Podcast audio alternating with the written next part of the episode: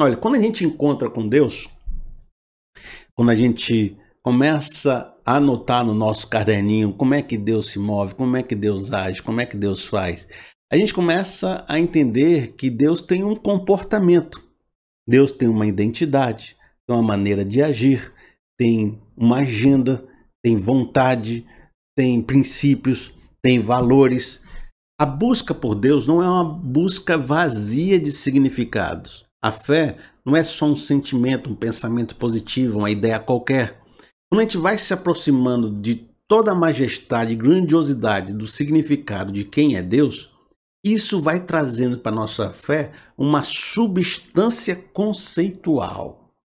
Buscar aprender sobre a fé também significa trazer para esse sentimento simples, fé, um conjunto de substâncias de entendimento e de conhecimento de Deus que tornam essa fé um conceito mais forte e mais vigoroso.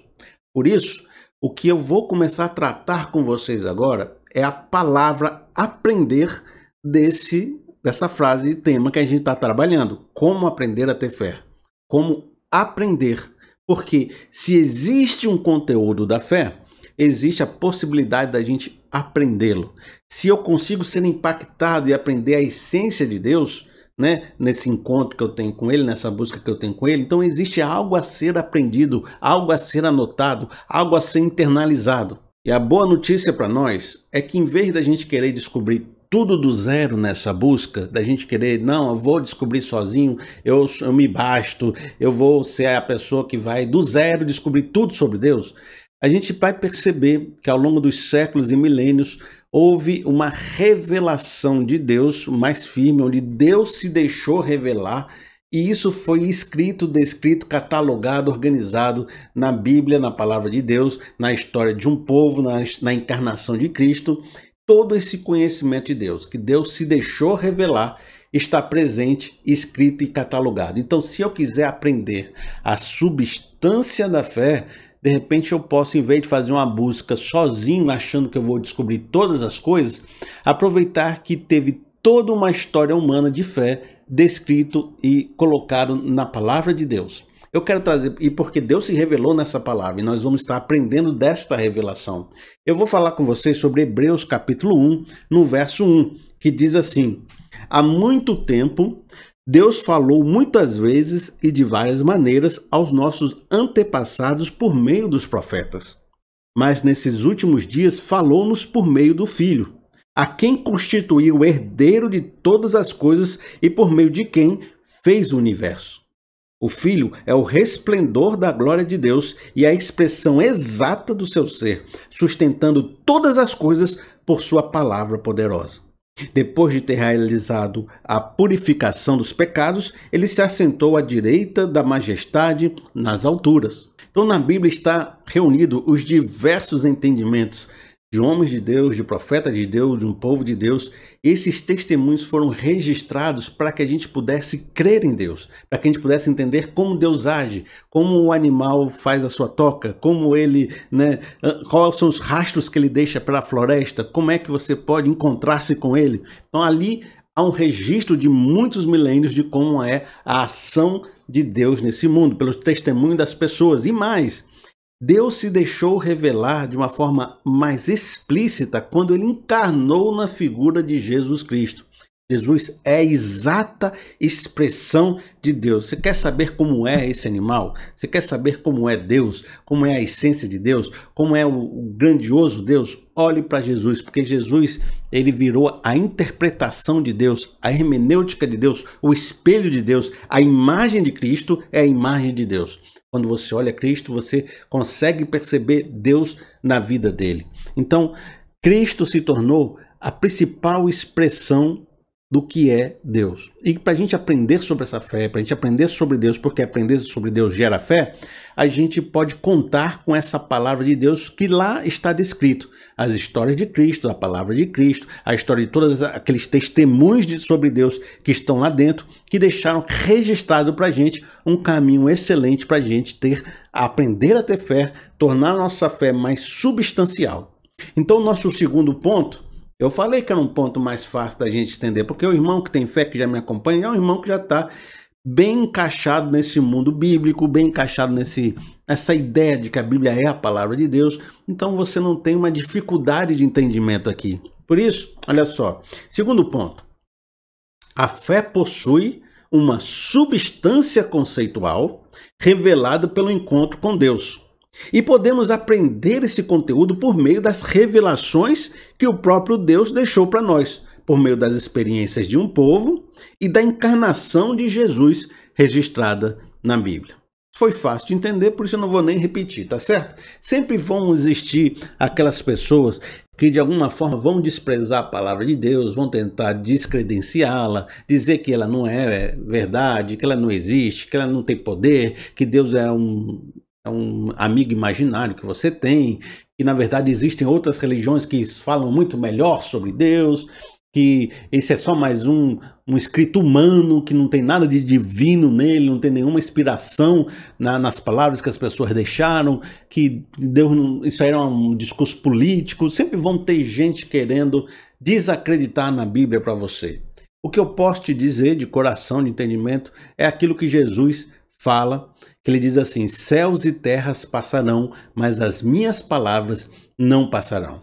A Bíblia ela é um monolito do conhecimento de Deus que está aqui nessa terra há um bom tempo, está sendo escrita há um bom tempo, e ela superou gerações, superou governos, superou impérios, superou tempos difíceis, tempos alegres, ciências, argumentos, né?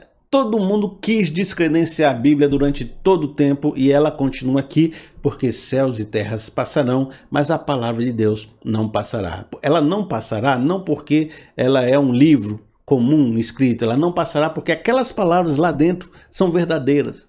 E ainda que alguém destrua a Bíblia, ela será reescrita de novo, porque a verdade é Deus e a verdade continua sendo Deus. E se você se encontrar com Deus, não há outra verdade para você escrever. Ele é o Alfa, ele é o Ômega, ele é o princípio, ele é o fim. Ele é o mesmo ontem, hoje e eternamente. Se você for escrever sobre Deus, se você se encontrar com Deus de todo o seu coração, o que você vai aprender é aquilo que está descrito na Bíblia. Ela está aqui antes de você existir ela vai estar aqui depois que você morrer. Então a sua arrogância diante desse ensinamento bíblico, ela vai passar, ela é pó e a Bíblia vai continuar. E sabe uma coisa interessante? Ao longo de todas as décadas e todas as gerações, as pessoas reconheceram algo. Esse livro é poderoso. Esse livro gera fé. Esse livro muda a vida das pessoas. Esse livro tem alguma coisa que mexe no mais profundo do ser das pessoas e faz elas virarem um crente.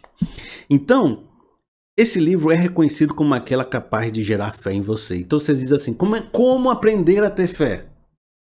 Talvez seja estudando, penetrando-se, entendendo, aprendendo sobre a Bíblia, porque ela é reconhecida como a fonte primordial para você aprender sobre a substância da fé e isso vai gerar em você mais fé. Talvez você pense que, ah, eu acho que eu vou ficar com a minha fé mais tranquila mesmo, mais assim, no sentimento positivo, essa do dia a dia, essa do cotidiano, essa do povão. É muito difícil ler a Bíblia e tem uns negócios lá que eu não gosto, é muito confuso. Tem um pessoal que estuda essa Bíblia também que eu não tenho nenhuma afinidade. Eu acho difícil, sabe? Eu, eu vou querer ficar longe disso. Eu sempre acreditei no amanhã, por isso que eu tô aqui vivo, acreditei nas coisas boas. É só assim acreditar que tudo vai dar certo, que acontece do jeito que a gente está pensando. Talvez você esteja com esse sentimento de que não precisa se aprofundar nessa substância, não precisa entender das promessas, da identidade, da conceito de Deus e que essa fé mais rala pode ser suficiente para você. Mas existe aqui um cuidado, cuidado de Cristo sobre isso. Ele vai nos alertar muito profundamente. Eu vou falar uma passagem de Mateus 13, um pedacinho sobre a parábola do semeador, mas eu vou falar sobre a semente que caiu entre as pedras para você ver o alerta de Jesus. Diz assim: vejam só. O semeador saiu a semear. Enquanto lançava semente, parte dela caiu em terreno pedregoso onde não havia muita terra, e logo brotou porque a terra não era profunda. Mas quando saiu o sol, as plantas se queimaram e secaram, porque não tinha raiz. Quanto ao que foi semeado em terreno pedregoso, este é aquele que ouve a palavra e logo recebe com alegria. Todavia, visto que não tem raiz em si mesmo, permanece por pouco tempo. Quando surge alguma tribulação ou perseguição por causa da palavra, logo a abandona.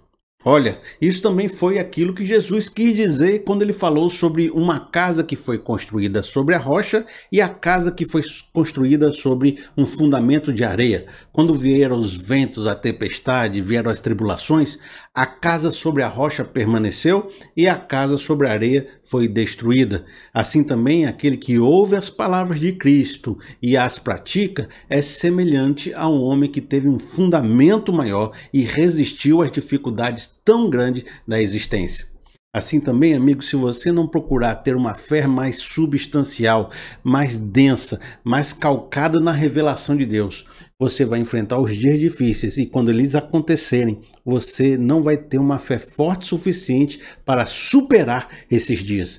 Talvez não seja por isso que muitas vezes você se sente desanimado, se sente, sabe, para baixo, mesmo tendo fé. Você diz, mas eu tenho fé, eu sempre acreditei na vida, mas está tá sendo tão difícil vencer, está sendo tão difícil as dificuldades, o mundo está tão complicado que eu estou desanimando, que eu estou ficando para baixo, que eu já não tenho mais, sabe, alegria. Por que, que você está desanimando diante de dificuldades, mesmo acreditando que tem fé? Porque a sua fé, apesar de ser verdadeira, apesar de eu acreditar que você realmente tem, ela é rala, ela é sem fundamento, ela é sem profundidade, ela é sem substância.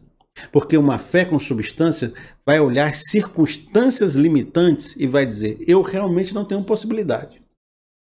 Eu sou pequeno, eu sou falho, eu sou pecador. Olha só o tamanho das dificuldades e limitações. Mas o problema, ou a coisa boa, é que eu acredito no Deus do impossível no Deus eterno, no Deus soberano, que tem muitas promessas para minha vida e que se Deus for por minha causa, quem poderá ser contra mim? Você vai começar a perceber que a visão de um Deus poderoso, de um Deus soberano, de um Deus, sabe, revelado, ele vai começar a trabalhar na minha vida para além das circunstâncias naturais. E se eu for uma pessoa que só acredita nas minhas habilidades, só acredita no meu pensamento positivo, só acredito no que eu posso enxergar, quando vier tribulações maiores do que eu, eu sucumbo. Mas se eu acredito num Deus maior do que as impossibilidades, isso gera uma fé, uma potencialidade, uma força indescritível. A força capaz de fazer, olha, fulano era para estar tá caído. Fulano era para ter desistido. Fulano deveria ter ficado lá atrás há muito tempo, mas ele se levanta, ele continua, ele não desiste, ele tem uma perseverança, ele tem uma força que eu não sei de onde vem. Deve ser Deus, porque ele mesmo não tem condição de ter essa força. Eu achei que ele já teria se acabado, mas está lá, vivo, em pé, feliz, trabalhador, porque a fé dessa pessoa é a fé num Deus do impossível, uma, uma fé com densidade, com substância. E não é qualquer coisa que derruba essa pessoa. É como diz a Bíblia, é como um carvalho de justiça. Não é como uma arvorezinha que cresceu sem, sem profundidade. A pessoa se torna uma árvore frondosa, forte, vigorosa. E não é qualquer tempestade que derruba a gente. Aí você me faz uma pergunta agora. Eu estou sentindo que há uma colocação na sua cabeça. Há uma pontuação. Eu estou ouvindo você falando. É, Felipe, eu tô, estou tô falando algo com você. Então, eu vou estabelecer um diálogo com você agora. Você está falando comigo. Você está dizendo assim, Felipe, mas é importante você colocar essa frase de Jesus: aquele que ouve as minhas palavras e as pratica. É semelhante a uma pessoa que colocou sobre a rocha. Porque muitas pessoas não estão considerando que não é só aprender da palavra de Deus, mas tem que também obedecer, tem que praticar, tem que se envolver de forma verdadeira. Eu vou dizer, você está certo. E foi parte do nosso ensino da, da, primeira aula que a gente teve, né, de como aprender a ter fé, eu falar que a fé ela, ela não é só uma ideia, um substantivo, um conceito. ela se realiza com força de verbo, com força de ação. Por isso que Tiago vai dizer que a fé sem obras é morta, porque só é fé se ela move minhas mãos, só é fé se ela me move em direção ao alvo, só é fé se ela muda significativamente a minha forma de viver. Então você está certo. Você é uma pessoa que colocou uma pontuação muito verdadeira aqui. Obrigado pela sua participação. Estou feliz com a sua pontuação. Mas eu posso fazer uma pontuação para você também? Olha só, não adianta aprender sobre os conceitos da fé sem antes houver uma busca verdadeira por esse Deus que está representado nesse ensino. Por exemplo, tem muita gente que lê a Bíblia, mas não tem fé no coração. Tem muita gente que fala sobre Deus, mas não possui Deus na sua alma. A gente percebe que muitos de nós evangélicos fomos assim educados desde criança numa sala de escola dominical, numa estrutura cristã, e muitos de nós ao longo da vida nos distanciamos da igreja, mesmo tendo sido ensinados. E lá na frente, com 30, com 20, com 40 anos, aquela pessoa vai dizer que foi semelhante a que estudou química no colégio. Tem gente que estudou química, né? Os carbonos, as ligações, né? os compostos, a tabela periódica. E hoje, na, na sua vida, como eu, por exemplo, eu não tenho uma conexão grande com química, eu não lembro nem o que se falava direito, nem como a coisa se realizava. Eu entendo alguma coisa conceitual, mas química não faz parte de quem eu sou no meu dia a dia e na minha vida. Assim, se não há uma busca verdadeira, que foi o nosso primeiro ponto dessa palavra, Pode ser que ficar aprendendo sobre a fé não faça diferença. Pelo contrário, possa gerar pessoas extremamente religiosas que estão usando da fé para o domínio, para a opressão, e não necessariamente porque acreditam no, no conteúdo da fé. Isso até elas distorcem ao seu bel prazer. Veja, você percebe que na época de Jesus, você tinha um monte de pessoas chamadas de mestres, de estudiosos, de pessoas que esquadrinhavam a Bíblia, sentado na cadeira de Moisés, que Jesus não reconhecia como crentes verdadeiros e fiéis, como pessoas filhos do Deus Altíssimo. Porque é possível estudar sem busca. É, é possível aprender o que está escrito sem que isso seja uma crença verdadeira. É preciso falar sobre as coisas de Deus sem que você tenha uma fé. Então, só estudar sem a busca, sem a verdade no coração, não representa tornar uma fé substancial. Só significa que você acrescentou mais conteúdos na sua cabeça, que daqui 5, 6, 7 anos você não vai lembrar de nada, como quem estudou química no colégio. E também eu tenho uma pequena reflexão sobre isso. Existem pessoas que clicam em vídeos de aula de pregação, de, de mensagem, de estudo bíblico, e mais que elas não estão passando por aquilo que está acontecendo naquele estudo. Vamos supor que eu estou falando num estudo sobre casamento, alguma crise que está passando no casamento, uma, uma pessoa querendo desistir do casamento, algo, algo relacionado a isso. A pessoa nem é casada, nem está passando por crise nenhuma, nem está vivendo aquele drama, e ela só tem dentro do seu coração a arrogância de que tudo sempre vai dar certo se fizer dois mais dois. Quando ela escuta aquele ensino, ela não se quebranta, ela não, não entende o que eu estou dizendo, ela não entende os dramas, ela não, porque ela não passou por aquilo. Aí ela menospreza o conteúdo, ela não internaliza, aquilo não, não gera fé, não, não se torna algo profundo. E eu me sinto jogando pérola aos porcos. Mas como existe uma religiosidade, uma cultura religiosa, aquela pessoa se acostumou a escutar cinco, seis pregações por dia de coisas que ela não está nem vivendo não tá nem não, não, tem uma busca sincera no coração. Aí ela fica escutando conteúdos para virar um religioso que fica normatizando a vida dos outros, mas que ela nunca sentiu a dor, nunca sentiu, sabe, a vivência daquilo que está sendo dito. E ela não consegue absorver na sua essência as palavras e a sabedoria. Logo, quando eu digo que é preciso busca para aprender, é preciso sinceridade, é preciso vivência, é preciso história para aprender, também eu estou dizendo isso, de que determinados conteúdos só se tornarão verdade na sua história a partir do momento onde você tiver realmente com aquela dúvida no coração. Quando aquilo realmente estiver incomodando, quando o galinheiro estiver sendo mexido. E empurrar um conteúdo para uma pessoa que não está vivendo aquilo, às vezes é jogar pérola aos porcos.